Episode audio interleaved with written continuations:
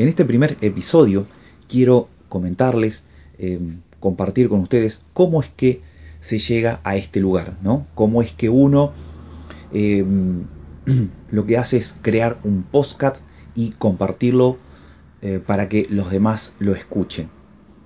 Es una nueva manera de llegar a través de un medio de comunicación. Si bien ya tiene algunos años, es ahora donde comienza a traccionar un poco el auge. No voy a explicar la diferencia técnica o, el significado técnico, pero podcast vendrían a ser como eh, audios donde alguien quiere compartirlos con alguien.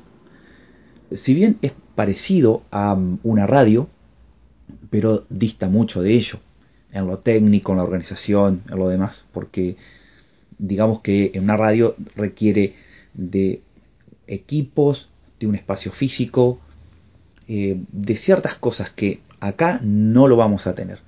Lo que hay que tener acá sí es una voz, por supuesto, y un contenido que transmitir. Generalmente son bastante cortos. ¿Y cómo es que yo llego a, eh, publicar un podcast?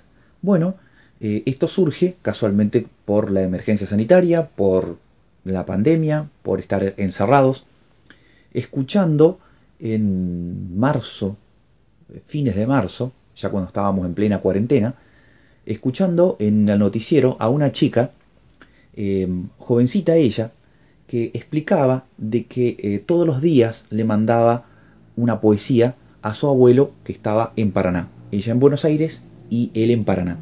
El abuelo, bastante grande, em, este, entonces ella lo que hace es, le lee o escribe o saca de algún lado eh, poesías y todos los días le manda eh, una poesía para que al fin y al cabo esa distancia sea menor.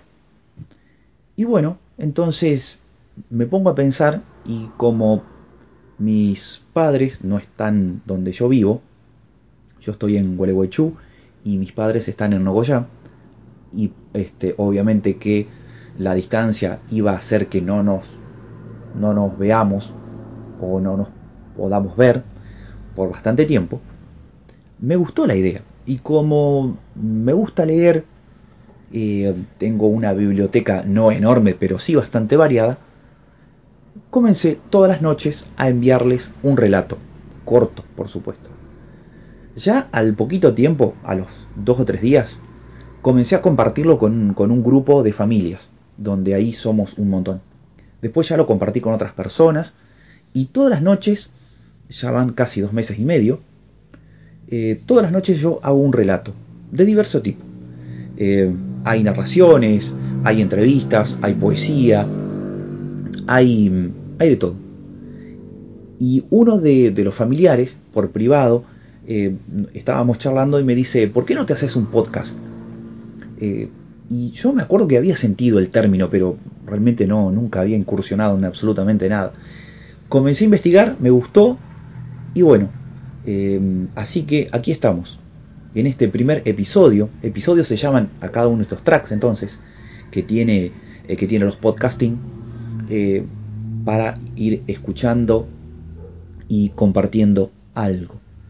Por supuesto que, em, a diferencia de eh, las charlas familiares, esto va a ser un poco más cuidado en muchas cosas. Aparte, como ustedes ven, va a haber normativa, va a haber entrevistas, que seguramente también las voy a compartir con mi familia, con mis amigos. Pero bueno, en este primer episodio es el cómo uno, eh, a través de una idea, de un comentario, de una inquietud, surge, eh, surge esto.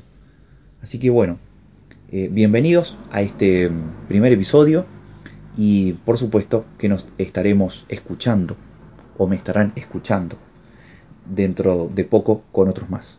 Ah, y sí, y otra cosa que me había quedado, eh, me había olvidado, es que si quieren eh, pedir eh, alguna normativa específica en cuanto a la explicación o algún procedimiento en cuanto a todo lo que es la parte administrativa docente, resoluciones, decretos, circulares, de cómo llenar determinado formulario, determinada planilla, si quieren compartir conmigo eh, narraciones, es decir, que me quieran mandar los audios, eh, no hay ningún problema. En el caso de que quieran mandarme alguna lectura, alguna narración suya, que, que quieran que yo la pueda oralizar, lo mismo.